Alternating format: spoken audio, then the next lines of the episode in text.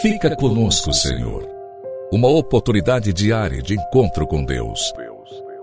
Um programa destinado a você que deseja crescer na intimidade com o Senhor.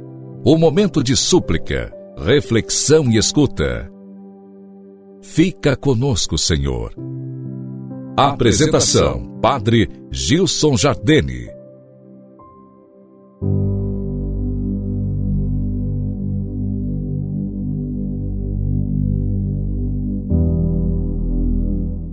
Louvado seja nosso Senhor Jesus Cristo, para sempre seja louvado.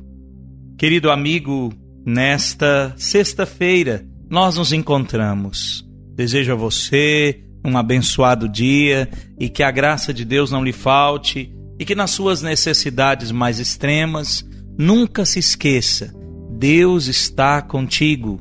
É Ele quem te sustenta, quem te anima, quem te impulsiona para bem viver a tua vida. Quero meditar contigo hoje na Sagrada Escritura, no livro dos Atos dos Apóstolos, capítulo 26, versículos de 16 a 18. Atos 26, 16 a 18. Diz o seguinte: O Senhor me respondeu: Eu sou Jesus, aquele a quem estás perseguindo. Agora, Levanta-te e fica de pé.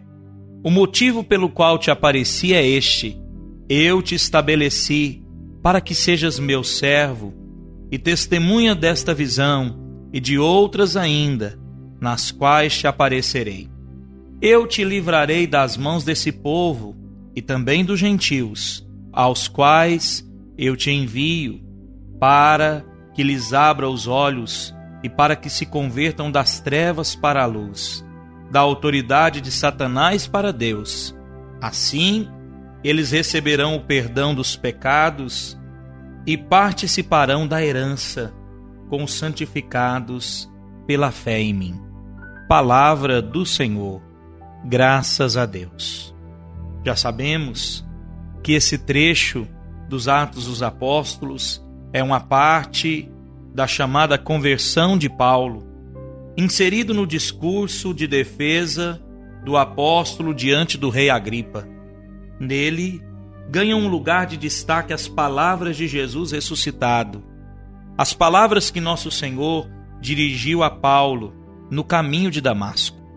Essa experiência de Cristo não foi algo pontual e único na vida do apóstolo, mas é uma experiência que se repetiu outras vezes. Paulo, zeloso contra o Senhor, torna-se zeloso pelo Senhor. O texto define o propósito da aparição de nosso Senhor a São Paulo. As palavras do ressuscitado vão definir a vocação e a missão do apóstolo, em consonância com a missão dos profetas.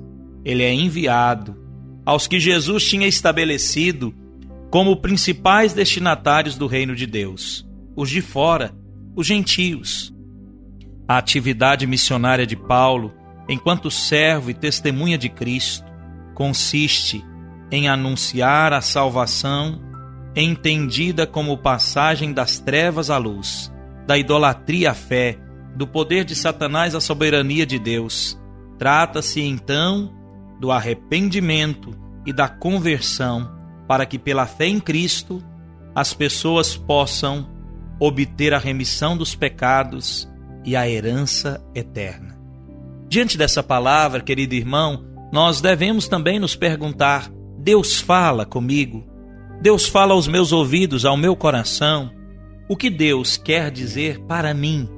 Qual é a palavra de Deus para mim hoje? Será que eu estou no caminho certo? Na direção certa? Será que tenho feito as escolhas acertadas?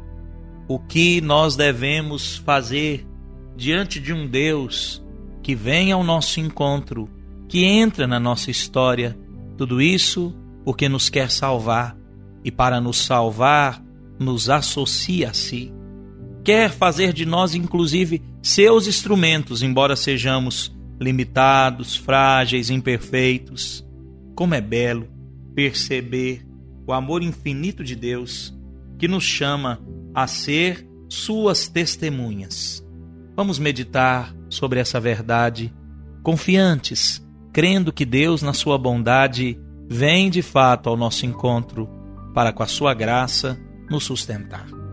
Rezemos, querido irmão, nessa sexta-feira, início de fim de semana, coloquemos aos pés do Senhor nosso desejo de não perder a comunhão com Ele.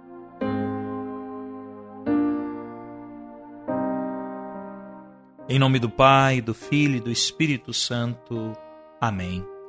Ó Deus, fonte de todos os bens, que na alegria vem ao nosso encontro para nos salvar e que manifesta o vosso amor a todos, inspirai-nos com o vosso Espírito Santo a termos a mesma coragem de Paulo para testemunhar o Evangelho até os confins do mundo.